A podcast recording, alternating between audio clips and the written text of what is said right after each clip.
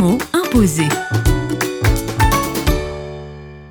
Avec Véronique Lavoué, directrice des projets auprès du sel, le mot imposé est aujourd'hui République démocratique du Congo. C'est un pays où j'ai déjà été plusieurs fois avec le sel, un pays dans lequel j'ai rencontré des personnes qui font un travail euh, formidable, qui sont très engagées dans la lutte contre la pauvreté. J'ai trop d'images là qui arrivent dans ma tête. J'ai l'image de Kinshasa, qui est une ville où il y a plein plein de monde, partout, des gens qui marchent partout sur les bords des routes, des voitures, des véhicules, et puis des enfants. Les enfants des rues ou les enfants qui vivent dans la rue, qui sont en rupture familiale et qui souvent se suspendent derrière les voitures pour aller d'un endroit à l'autre. Mais ces enfants quand même ont de l'espoir. Je me rappelle d'un mini-camp de trois jours que j'ai fait avec les enfants de la rue, un de nos partenaires qui s'appelle Banaya Kivuvu. C'était une mini-colo de trois jours où ces enfants de la rue venaient pour juste se poser pendant trois jours, pas être dans la rue. Voilà, ils n'avaient pas besoin de réfléchir pour leur nourriture, ils n'avaient pas besoin de se battre. Ils pouvaient juste se poser, discuter, avoir aussi des personnes qui les écoutent parler de leurs souffrances dans la rue. Ils avaient ce qu'on appelle euh, une écoute pastorale. Voilà, trois jours de repos pour les enfants de la rue. Et bah, c'est cette image que j'ai de la RDC.